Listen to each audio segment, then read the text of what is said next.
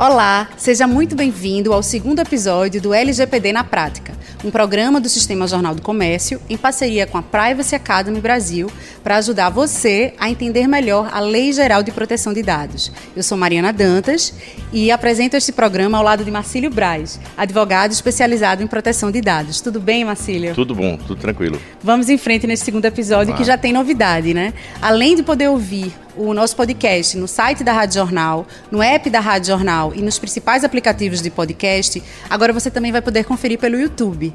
Né? A gente tá, é, o programa está disponível nos canais da Rádio Jornal e da TV JC. Inclusive, o primeiro episódio, que estreou no último dia 24 de setembro, a gente colocou, só tem áudio, né? não tem imagem, mas a gente disponibilizou também nos canais do YouTube. E se você ainda não conferiu, vale conferir, porque Marcílio fez uma geral, deu uma geral sobre a lei, falou sobre os principais pontos, suas sanções que vão muito além da multa. Então vale a pena conferir o, segundo, o primeiro episódio. E neste segundo episódio, a gente vai falar sobre os direitos dos cidadãos em relação aos seus dados. Né? Porque além das empresas, a lei também traz os direitos dos cidadãos. E é, e é, importante a gente ter esse controle, porque é uma questão, inclusive, de liberdade. Né? Então, Marcílio vai trazer aqui quais os principais direitos dos cidadãos. E no segundo bloco, a gente vai é, trazer a primeira dica no, no quadro E Agora? Que é no, no que é onde o Marcílio vai ajudar os empresários a como implantar a lei. Né? Porque na, no primeiro episódio você passou uma tarefa de casa, né, Marcílio? Uhum. Você disse, pessoal, lê a lei, que a lei não é uma lei extensa, uma lei, uma lei até fácil de você ler. O problema é que ela não ensina como implantar. Ela só diz o que deve ser feito, mas não diz como, né? Exatamente. Então, nesse quadro, que é no segundo bloco, você vai dar a primeira dica aí para os empresários. Então vamos começar, vamos para o assunto Sim. central. Antes de falar quais são os direitos dos cidadãos, eu queria que você explicasse o que é dado pessoal e dado sensível, porque a lei faz essa diferenciação e muita gente tem dúvida uhum. sobre isso. Vamos lá, Marina.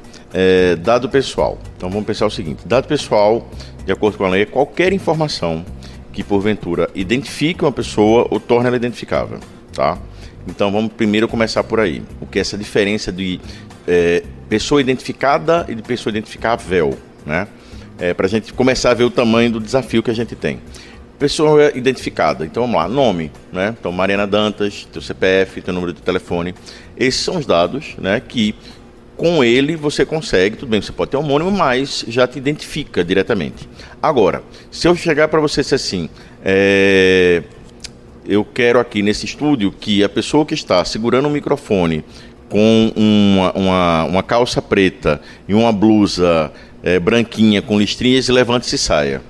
Eu não precisei dizer seu nome, mas eu dei atributos que com, conjuntando eles, você consegue identificar a pessoa.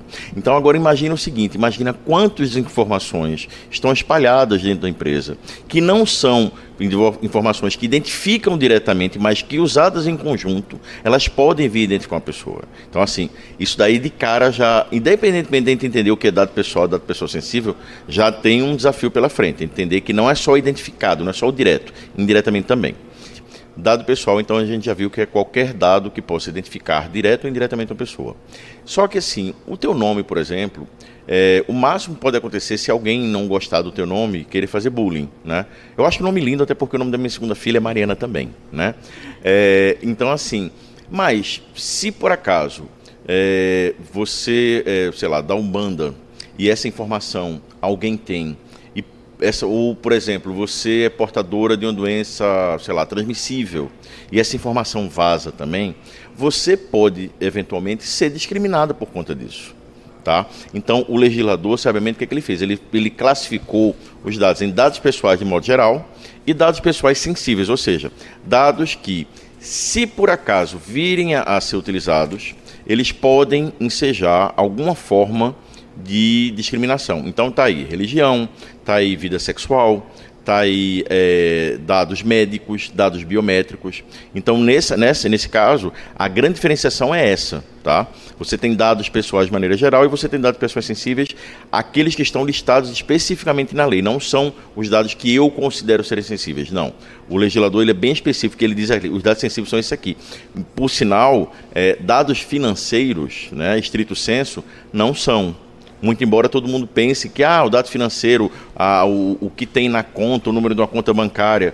Não, não é dado sensível. Para o legislador não é. Tá? E é dado o quê? Pessoal? Dado pessoal. dado pessoal. Existe um conceito lá fora, na Europa, é, chamado Proxy Data, que ele diz o seguinte: se você tiver dois dados que, é, assim, eventualmente, eles não são dados sensíveis, tá? Mas vamos pegar um caso clássico, é nome social, tá? Então você imagina, ah, nasceu e foi batizado João, mas se identifica como Maria. Tá? Se você for pensar, o nome João não é um dado pessoal sensível, o nome Maria também não. São dados pessoais, mas não sensíveis. No entanto, pela teoria lá de fora, lá do, do, dos europeus, se você usar esses dois nomes conjuntamente, se você tiver acesso a esses dois nomes, potencialmente você pode vir a discriminar aquela pessoa por ser um transgênero. Então, a associação desses dois nomes, muito embora sejam dois dados pessoais comuns, por assim dizer, a associação deles sensibilizaria esses dados. Tá? Isso no Brasil ainda não é visto dessa forma, porque a lei é bem taxativa e ela tem lá no artigo é, que fala de dados pessoais sensíveis, ele tem um rol específico. Mas eu acredito, até porque a LGPD bebeu nas mesmas fontes que o GDPR e a lei europeia, é, que a gente venha pela via jurisprudencial, ou seja, decisões judiciais futuras, levem para esse caminho também, porque tem muita lacuna nesse sentido. Então, agora que a gente já entendeu o que é dados pessoais e dados sensíveis, vamos saber os nossos direitos em relação a esses dados, né? Hum. Por exemplo, você pode chegar numa empresa e pedir, olha, eu quero saber o que você tem de dado meu. Você pode até pedir dados pessoais e os dados sensíveis, você pode exigir isso também da empresa? Você pede dados pessoais. Aí o que vi, assim, se tiver dado pessoal sensível, também vem. Isso aí é indiferente. Você não precisa, você não precisa fazer essa distinção. Quem tem que fazer essa distinção é quem está coletando, porque na hora que ele vai ter uma operação de tratamento, a forma de tratar, né, é, é, a, as, as chancelas, né, as salvaguardas legais, ou as bases legais, ou como falam né, no, no, no, português de Portugal, né, a, a justificativa legal para poder processar. No caso da pessoa sensível, as justificativas, as bases legais, a quantidade é menor, é mais restrita, as situações são mais restritas. Mas pode sim, né?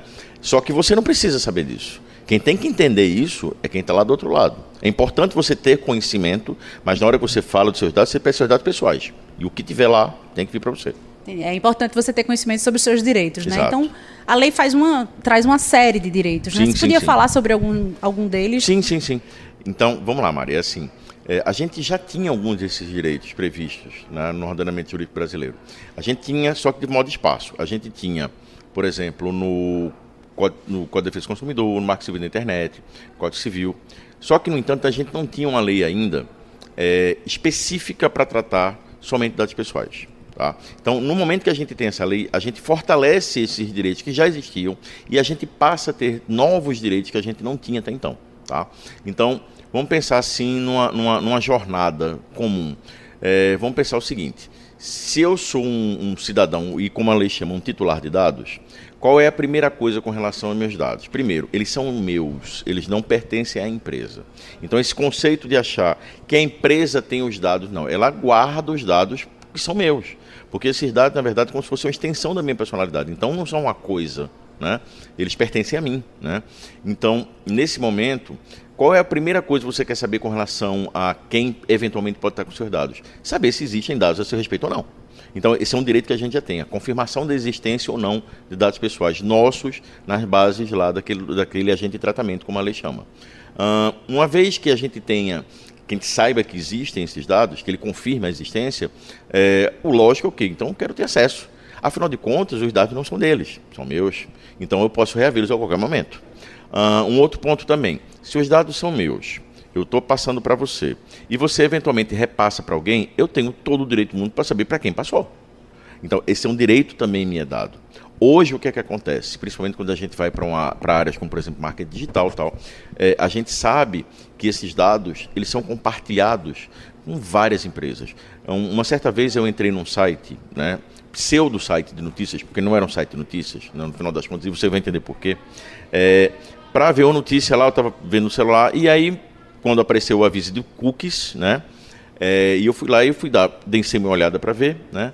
É, cliquei para ver com quantas outras empresas, né, cookies de, de, de terceiros, eles estavam compartilhando. Eu comecei a ver no celular, aí eu cansei, aí eu fui para o computador. Quando eu fui para o computador abrir, tinham no, mais de 950 empresas com as quais estavam sendo compartilhados meus dados. Então, por isso que eu digo que era um falso site de notícias. Na verdade, era um site para vender dados. Né? para comercializar. Era um grande, era um grande balaio de dados, né? Assim, então, um vertedouro ali dos meus dados. Então, lá. Eu tenho o direito de saber, né? Com quem estão sendo compartilhados. E é uma obrigação, é aquela coisa do direito, né? Para cada direito meu, gera uma obrigação, no mínimo uma obrigação para o seu lado, né?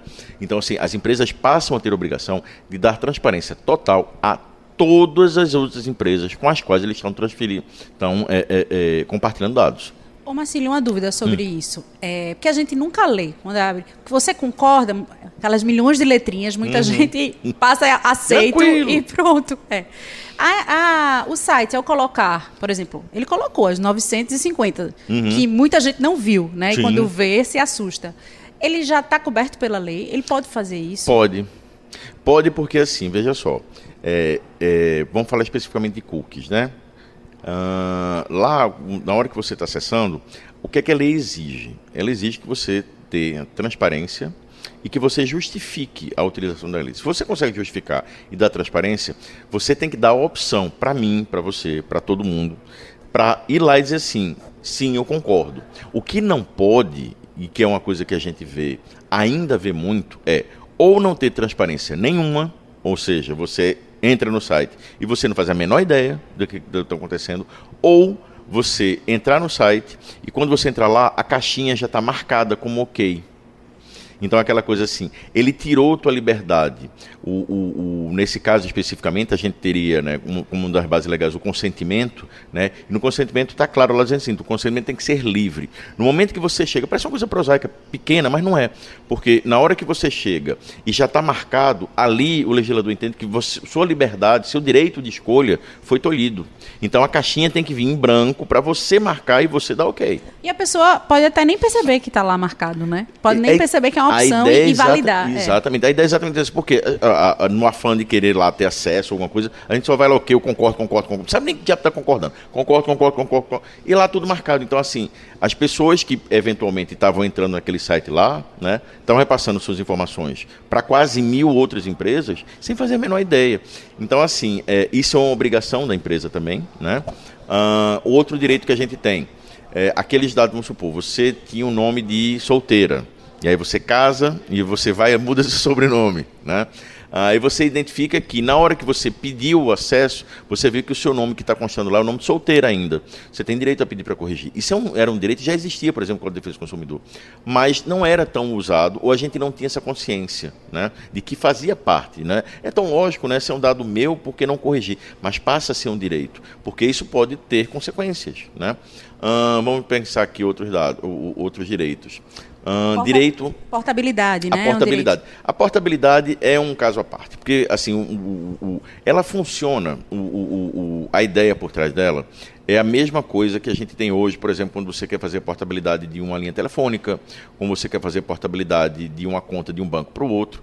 O ponto todo é o seguinte: a gente está falando agora de não, não, não informações tão bonitinhas, tão estruturadas como as, as que as operadoras de telefonia já têm o padrão lá, né, que os bancos já têm padrão. A gente está falando de informações que tem de toda forma dentro da empresa e que você está dizendo assim: olha, a lei me diz, me faculta o direito de pedir para que você passe isso, vamos supor, eu compro numa, num, vamos supor, numa, numa, numa loja X e eu não quero mais comprar naquela loja, eu quero passar a comprar numa outra loja. Para não ter que fazer toda aquela via cruz de cadastro, tal, tal, tal, eu tenho o direito a pedir para que esses dados sejam é, é, colocados formato, né? E sejam, é, é, é eu possa exercer essa, essa, portabilidade, mudar de um para o outro. E aí a gente vê um grande desafio, que é a falta de padrão, né? E a grande discussão, não só aqui no Brasil, tá? na Europa já existe essa discussão com relação a como a gente transformar esses dados e colocar eles num formato, né? Que efetivamente eles sejam um formato que a outra empresa tranquilamente aceite. Né? Mas a gente tem esse direito também. Uh, um outro direito, por exemplo, a eliminação dos dados. Então vamos lá. Eu chego num determinado um, frente a um, a um, determinado agente de tratamento, né, como a, a, a lei chama, e digo assim: eu quero que você apague meus dados, certo? Você tem esse direito, só que não existe nenhum direito absoluto. Então vamos pensar no seguinte: você chega numa loja, você dá seu nome, dá seu CPF, para você poder fazer uma compra, que aqui no estado de Pernambuco, se você fizer uma compra acima de mil reais, você é obrigado a dar seu, seu, seu CPF. Questão de de dinheiro, essas coisas, para controle. Tá? É, então vamos imaginar que você, nessa mesma loja, você tenha participado de uma promoção de final de ano e você tenha lá colocado lá, eu concordo para ficar recebendo as propostas e as coisas maravilhosas que a loja te oferecer e tal. E aí você chega depois e diz assim, eu quero que apague meus dados. Do lado de lá, da empresa, ele vai ler assim, olha, essa daqui primeira, né, é, eu vou daqui a pouco eu converso sobre, vejo ela, é, vejo ela. A, prim, a, segunda, como ela provavelmente a base legal foi consentimento, eu estou tirando consentimento, não há que se discutir, né? É, eu vou lá e apago. A primeira, a gente tem um problema, porque não fui eu quem determinei que eu queria pegar o seu CPF e seu nome. Foi o Estado que me mandou, porque tem uma lei anterior à LGPD que me obriga a fazer isso. Então, quando eu digo que não tem um direito absoluto, é na hora que você pede para pagar os dados, eu vou dizer assim: olha, um eu consigo apagar, o outro não. E eu não consigo apagar por isso aqui. Porque eu não posso, para exercer o seu direito, eu ficar não em conformidade com a outra lei. Então, assim, essa coisa do direito ao apagamento ele tem que ser visto de uma forma assim racional, né, pelas pessoas, mas é um direito também que a gente tem. É porque a lei também protege as empresas, né? Não Sim, é só claro. os cidadãos, tem que proteger claro, as empresas também. Claro. Então, por exemplo, na farmácia, você vai comprar um shampoo e o caixa pergunta: seu CPF, eu aprendi com você, Marcílio. não, obrigada, eu só quero levar meu shampoo. Não precisa dar meu CPF Sim. ali, para ele ter aquele banco de dados que eu compro. Uhum. Mas se eu for comprar um antibiótico, eu vou ter que dar o, o meu CPF, né? Sim. Se eu for comprar um imóvel, né? Eu você vou ter que dar. Que... Sim, então tem sim, sim. informações que você é obrigado a dar e que a lei, então você tem que saber também Exato. dessas né? diferenças. Só que mais uma coisa, é, vamos pensar assim, nessa relação, quem é que tem mais poder? É, a empresa ou o, o, o cidadão, poder de, de, vamos supor, melhor dizendo, de conhecimento. São as empresas que vão contratar consultores, advogados para poder fazer isso. Então você não precisa saber quais são os dados que podem e que não podem. Você, nesse caso, pede para pagar tudo. Ele é quem tem que justificar para você, olha, esse aqui eu não posso pagar por isso aqui tá? Porque senão eu também, né, jogava todo o fardo pro lado da gente, Entendi. né, assim, pro lado do titular. E, e, qual é o direito que chama? Revogação de consentimento, tem lá na lei. Vamos você lá. tem direito à revogação de consentimento. Então vamos, vamos pegar aquele primeiro exemplo que eu estava dando. Então vamos supor que você vai lá e você, é, você preenche lá um formuláriozinho para uma promoção no final do ano e no final lá embaixo você tem assim uma caixinha assim concordo em receber notícias sobre as promoções parará parará tá aquilo dali eu estou dando consentimento estou consentindo que é uma das 10 bases legais uma das 10 justificativas que as empresas têm para poder é, tratar os dados de modo lícito né de acordo com a LGPD é, e essa base legal ela diz o seguinte esse consentimento ele tem que ser livre informado e inequívoco ou seja é, eu vou lá, eu tenho que marcar, como eu falei anteriormente, não pode ter a caixinha já marcada, tá? É, isso aí, só para dar um pouquinho mais de informação, na lei se chama de opt-out, quando a, marca, a, a caixinha já está marcada, porque você tem que tirar. A sua opção, é, é, ela consiste em você ter que tirar para você dizer que não quer, não existe ele tem o, o, conceito da lei, ele, ele prega que o correto é você fazer um opt-in, ou seja, a caixinha lá em branco e você marcando a caixinha, tá? Então, naquele momento que eu estou dando consentimento, o que acontece? Você agora pode processar o dado usando aquela base legal lá de consentimento e você vai fazer o que tem que fazer, ok? Só que do mesmo jeito que você ficou louco só esperando que eu fosse lá e marcasse, então assim toda a facilidade do mundo para você tem que ser a mesma facilidade para eu revogar, para eu tirar depois, futuramente. Vamos supor que eu não quero mais, daqui a pouco estou recebendo um monte de e-mail, está enchendo minha caixa de entrada, não quero mais receber. Eu vou lá e revogo. Ele diz assim: olha, não quero mais receber. Então não pode ter aquela coisa assim, tem certeza, olhe, você vai perder. Não. Você pode até fazer o seguinte: você revoga né? Você aceita, ok, a partir de agora você não vai receber mais. Mas você gostaria de dizer por quê? Ok, até aí tudo bem. Mas você não pode condicionar, porque você não criou nenhuma condição para conseguir. Então você não pode criar condição para aceitar a revogação. E eu espero que funcione mesmo, porque não seja feito cartão de crédito. Que a gente faz um cartão de crédito, a pessoa liga, oferece, aí você tá. Eu, eu, não, eu só tenho um cartão de crédito, né? Eu não, não sou adepta aos cartões. E para você desfazer, eu não quero mais do cartão. É uma luta, né? É Como... novela, é novela. Passam você para vários atendentes para você ter que dizer, implorar, pelo amor de exato, Deus. Exato. Eu não quero cartão de crédito. Então, espero que com os dados. É, seja... É, veja só, assim, para cumprir a lei, não pode ter essa barreira. E tem um prazo também, né? Tem. A lei dá prazo também para a empresa. Sim, sim. As empresas têm 15 dias, né? Que é um prazo é, totalmente real, né? E que eu espero de verdade que o legislador reveja isso. Eu escrevi um artigo. No, no primeiro episódio, a gente falou muito sobre isso. Pronto, né? aqui naquele momento eu tinha escrito um artigo, né? É, e esse artigo repercutiu nacionalmente, chegou a virar trend topic no, no, no final de semana, né, na semana seguinte. Né? Eu, eu, na verdade, saiu em dois, dois veículos grandes, no Estadão né, e num outro site. E em um determinado momento ele estava trend topic entre os 10 duas vezes. Né? E repercutiu muito, e foi muito legal porque foi um artigo que foi um artigo no primeiro final de semana da lei, onde todo mundo estava explicando o que era a lei, eu estava ali com um artigo opinativo, apontando um problema. E as pessoas já se tocaram com relação a isso. Porque não adianta, pessoal, a gente ter uma lei que favorece tanto a gente se ela é impossível de ser atendida. Então, assim, ela perde completamente sentido. Né? Então, assim, hoje, para atender esses direitos, os, o, as empresas têm 15 dias, empresas e órgãos públicos. E uma coisa que a gente também falou no outro programa, no primeiro episódio, que não só são dados digitais, né? São dados Sim, é físicos é também. Então, você vai numa clínica, como você falou do raio-x. Sim. E, e, e, não é a partir de agora também, né? É, há 20 anos atrás, se eu fiz um exame pra de raio-x nessa clínica. Importantíssimo esse ponto que você levantou.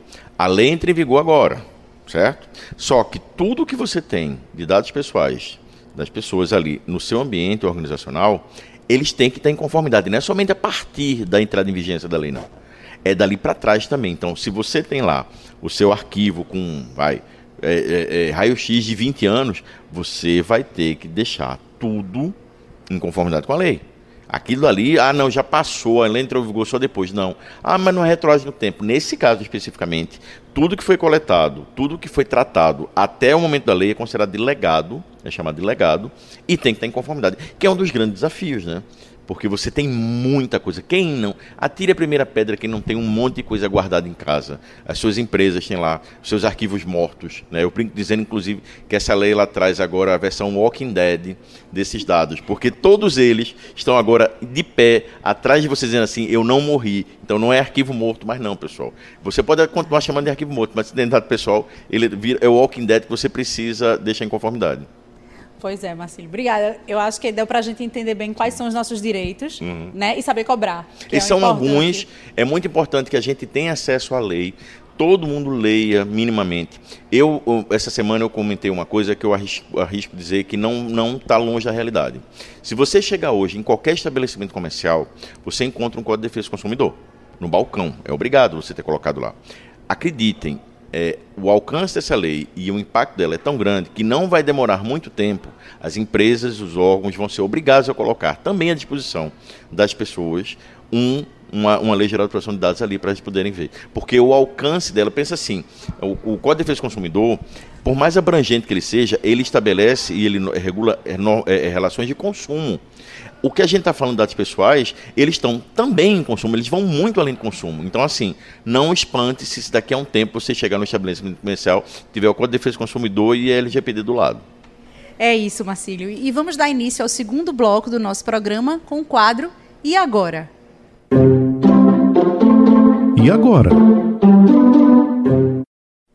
Pois é, Marcílio. Nesse segundo episódio, você vai trazer a primeira dica para os empresários que querem se adequar à lei né? Porque a lei ela explica lá, mas ela não ensina, né, como implantar. Sim, sim, sim, sim. E aí são 10 dicas, é isso, Marcílio? O primeiro passo é esse agora? É, eu vou, deixa eu dar um, só explicar um pouco o porquê dessa coisa dos 10 passos. Vamos lá. É, pensa assim, um bolo. Você pode pegar um bolo e comer ele inteiro, você pode dividir ele em 10 fatias, você pode dividir em 20, ele vai continuar sendo um bolo do mesmo jeito, tá? A quantidade de fatias que você quiser fazer lá, no caso fatiar, fica a seu critério. Então, assim, a minha forma de trabalhar quando, quando eu estou prestando consultoria, né, é, para mim, eu trato, como a maioria das pessoas trata isso como um projeto, porque é um projeto, a implementação é um projeto, eu dividi em 10 fases. Tem colegas que dividem em 5, tem colegas que dividem em 20, enfim. Então, o que é que a gente vai fazer aqui? É, eu tenho um curso de implementação, que foi o primeiro curso do país, desde dezembro de 2018, e eu aproveito nesse curso para ensinar todo o meu roadmap, né, o que eu estaria fazendo se eu fosse, se eu estivesse prestando com serviço de consultoria, que eu não estou nesse momento. Então, o que é que a gente vai fazer? Eu vou pegar cada fase dessa e vou falar um pouco sobre ela em cada episódio da gente. Então, hoje seria a primeira fase. Então, simbora. Vamos. vamos lá. A primeira dica, a primeira fase. Pronto, vamos lá. É, primeira fase. Então, vamos pensar o seguinte é, colega empresário, pensa assim: hoje, se eu virar para você e disser assim, onde é que estão os ativos da sua empresa? Onde é que está o dinheiro da sua empresa? Você sabe. tá? Você, se você não souber de cabeça, eu acho pouco provável, mas você vai virar para o teu financeiro, você vai virar para o teu contábil e ele vai conseguir te dizer. Você não consegue responder isso hoje com relação aos dados pessoais. E dados hoje em dia são ativos valiosíssimos, tá? É, então, a primeira coisa que a gente tem que pensar é o seguinte: é, a gente vai precisar entender onde é que estão esses dados, mas antes, pensa assim: essa lei é uma lei baseada em risco, certo? Como o GDPR também é, como o CCPA, né, o, o lá da Califórnia, dos Estados Unidos também é. Então, assim, como é uma lei baseada em risco, você sempre vai estar pensando em gestão de risco. Então, a primeira coisa que você precisa pensar é o seguinte: como a minha empresa trata risco? E aí, se você já tiver uma matriz de risco corporativa é, é, já em funcionamento, né, já definida, né, é, você precisa entender onde a, a, a, o risco de proteção de dados entraria nessa matriz de, de, de risco corporativo. O ponto e o problema é que a grande maioria das empresas no país não trabalha dessa forma. Todos nós trabalhamos com risco. Só que a gente está falando de metodologia específica, está falando de RC ISO 31000. Então, assim, você não tem uma matriz de risco corporativa, você pelo menos vai ter que pensar no seguinte: em ter uma matriz de risco para proteção de dados. Tá? Esse é o primeiro ponto. Então, vamos lá. Então, isso já é um, um, um, uma coisa que você vai acessar futuramente, então você já precisa ver isso logo de saída. E vamos pensar o seguinte: minha empresa, quantos funcionários tem? Ela atua em quantos estados? Ela atua fora do Brasil?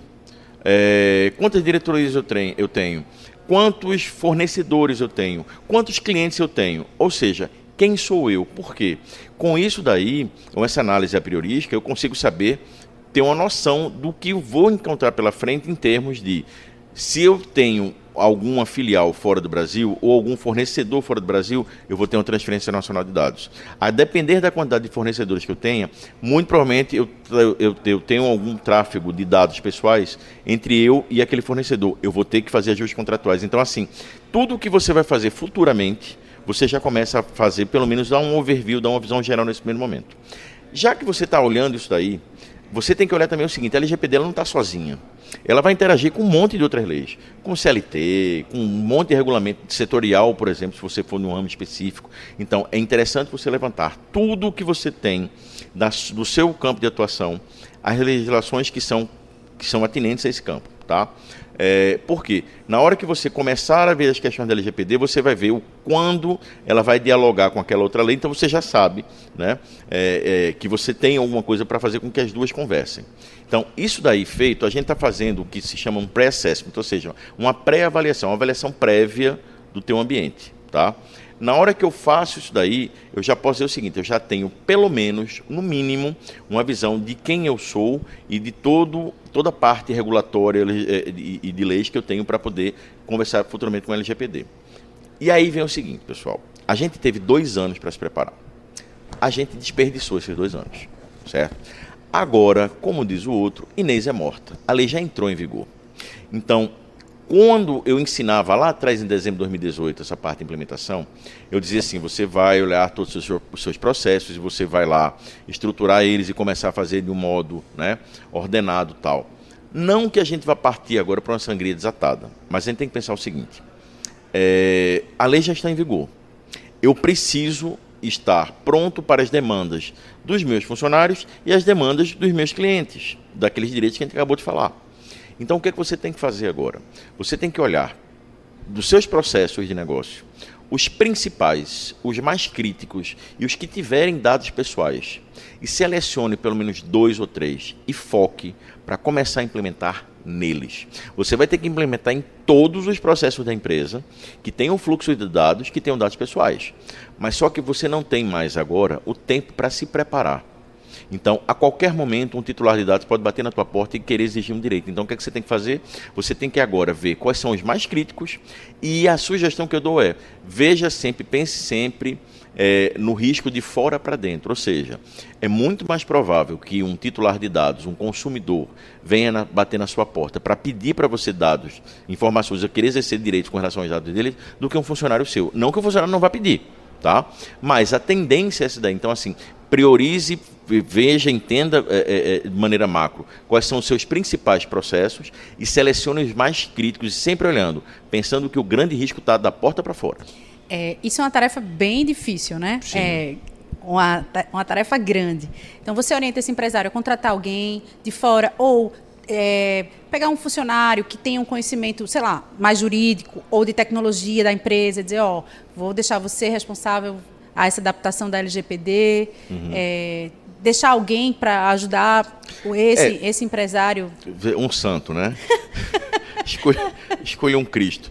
Não, veja só. É, é, ou uma equipe, ou criar um grupo, um grupo falar, de trabalho na empresa. É, é essencial e, para falar a verdade, é demanda legal. Mas essa parte eu vou aprofundar no próximo episódio, que é aí quando a gente vai falar justamente sobre isso. Mas eu já posso adiantar uma coisa. Tem que pensar no seguinte: essa lei é uma lei transversal, ela vai afetar todas as áreas da empresa. Porque um fluxo de dados, pessoal, ele pode começar na portaria de uma empresa tá, e terminar no financeiro. Então ele vai passar por diversas áreas. Por que, que eu estou falando isso? Para tirar um pouco da cabeça aquela coisa de que, ah, como é lei, é só o jurídico que vai ver isso. Não. Não, mas é uma lei geral de proteção de dados, então é só o pessoal de TI. Não. Prioritariamente, jurídico, TI, RH, marketing, precisam estar na linha de frente, mas eles não são necessariamente quem vão tocar, quem, assim, as áreas que vão ter que é só prerrogativa delas fazer isso, tá? Então assim, no próximo episódio, né, a gente vai partir para essa outra fase e é onde eu falo sobre a escolha do DPO, né, do encarregado de proteção de dados. Eu falo, dou dicas sobre como montar um comitê de implementação, que eu já estou dando a dica, já estou dando o spoiler, que ele é. vai ser multissetorial, você vai ter vários departamentos envolvidos. E aí, semana. Tá, deixa para o segundo episódio, até porque é. essa primeira, essa primeira lição é, tá acho, grande. É, eu acho que já tem que recobrar. É tempo para você recobrar o, o fôlego, pior, assim, entendeu? Assim, nosso é, programa é a cada 15 dias, mas acho que 15 dias que a lei determina é muito pouco, né? Então vai é. demorar mais um pouquinho para. Mas eu, eu, eu, eu adianto tarefa. uma coisa, eu adianto uma coisa, Mari, só complementando. É, a, a, Associação Internacional de Profissionais de Proteção de Dados, né, de, de, de profissionais de privacidade, perdão, o IAPP, né? É, ele fez há um tempo atrás uma, uma, uma pesquisa com vários encarregados né, ao redor do mundo e é, perguntando para eles assim, quais são as grandes dificuldades que você está vendo, encarregados de CEOs também, as dificuldades que você está vendo com relação ao GDPR, isso lá fora, tá? É, e aí em diversas áreas, então, é, para atender os direitos titulares, para fazer mapeamento, para sei lá, ele elencou, eu acho, umas 10, tá? E depois ele deu, sei lá, 5, 6 opções, diz assim, escolha quais são é, as prioridades para você resolver cada um desses problemas. Em todas elas, à exceção de uma, era treinamento. Por quê? Como é que você vai fazer a coisa funcionar? Tá? Mesmo você contratando uma consultoria jurídica, uma consultoria técnica externa, se você não tem o pessoal interno sabendo o que tem que ser feito. Por quê? A analogia que se faz, uma vez foi um aluno que fez isso, eu achei brilhante, engraçado e brilhante, que você contratar, a empresa contratar uma consultoria jurídica, né, uma consultoria para fazer esse trabalho dentro de casa, é o equivalente a você contratar um personal trainer. Ou seja, você contrata o cara para fazer você suar. Ou seja, é, você contrata a, a, consultoria, mas a consultoria não entende o teu negócio, ela não entende o teu trabalho. Quem conhece a tua casa é você. Então, ela chega com expertise e ela vai trabalhar junto com você. Você vai trabalhar muito. Então, diferentemente do normalmente um serviço jurídico que você entrega, o advogado pega, vai para o fórum e resolve tudo, traz a coisa pronta, nesse caso não. Você está contratando para a pessoa ficar dentro da sua empresa, entrevistando seus funcionários, é, é, é, utilizando o tempo que eles iriam estar fazendo atividades para as quais eles são remunerados, parando a atividade para poder atender você. Então, assim, sem o treinamento, sem a conscientização, Tá? De um lado, o treinamento para entender exatamente o que tem que ser feito, independentemente da, da, contratação da consultoria, não. Até porque, se você já sabe o que tem que ser feito, quando a consultoria chega, você faz mais rápido e com mais qualidade. E, e esse treinamento, como você falou, os dados vêm da portaria, onde, é, onde tem a captação dos dados, uma pessoa que está entrando nessa empresa. Então, tem que capacitar todo mundo mesmo. Você tem que capacitar todo mundo. Da, é, do, do, porteiro. Isso. O nível de a... capacitação, ele, ele varia, né? Porque, por exemplo, é, vamos, vamos pensar assim, RH, TI, é, o pessoal de segurança de informação, de tecnologia de informação, marketing. Essas pessoas, elas normalmente elas estão, essas áreas estão representadas no comitê de implementação, que a gente vai falar no próximo episódio. Então, é interessante que essas pessoas entendam e aprendam exatamente como implementar. Tá? Agora, quando a gente passa para olhar para o resto da empresa, nem todo mundo precisa saber disso. Na verdade, poucas pessoas vão precisar saber neste mesmo nível. No entanto, todas têm que ter e passar por um curso de conscientização de aspectos gerais de segurança da informação e de aspectos gerais da lei, porque a lei determina isso. E mais uma daquelas coisas da lei. Ela não vem dizendo isso explicitamente, mas ela vem falando lá no, no artigo 46, salvo engano, que eu acabo misturando o GDPR com o LGPD, fica as duas na cabeça aqui. É, eu salvo engano, no 46, que ele fala que você deve adotar boas práticas. Quando ele fala em boas práticas, você tem que remeter para algum padrão de segurança da informação é, e vamos pensar agora no 27001, 27701, ISO, né? ISO 27001, 27701. Essas ISOs, é, é, na 27001, você tem no anexo 7, no, no anexo A item 7, na parte lá que fala do life cycle, do, do, do, do employee life cycle, ou seja, o ciclo de vida do funcionário com relação à proteção de dados, do, da seleção e recrutamento até o desligamento, lá vem dizendo que todo mundo tem que fazer curso de conscientização. Então, assim, veja como a lei é ela não diz explicitamente, mas ela diz. Por isso que a gente fala, e eu sempre repito que a, lei, ela não diz como deve ser feito, mas o que deve ser feito. E às vezes esse o que deve ser feito ainda demanda um pouco mais de conhecimento. Então, assim, é fato que todo mundo dentro de empresa vai ter que fazer um treinamento de conscientização de aspectos mínimos com relação à segurança da informação e a, com relação à própria LGPD. Pois é, tarefa grande, né? E começar agora fazendo esse mapeamento, como você falou, né? Na... Sim, sim, sim. E é isso. E a gente está chegando ao fim do nosso segundo episódio. Obrigada a você que ouviu a gente e assistiu, se foi pelo YouTube, né? Até uhum. aqui. Se quiser mandar alguma sugestão, dúvida sobre o assunto, a gente pode responder aqui nos próximos episódios. O nosso e-mail é o lgpdnaprática@radiojornal.com.br. Né? Eu falei no início que, a, que você pode conferir, ouvir o nosso podcast no site da Rádio Jornal, no app da rádio e nas lojas, nos principais aplicativos de podcast e agora no YouTube. E Marcílio, muito obrigada. Eu que agradeço essa oportunidade de poder estar compartilhando informação com, com todo mundo. Pois é, então até mais. Até, até o mais. próximo encontro. Até. Tchau, tchau. Tchau.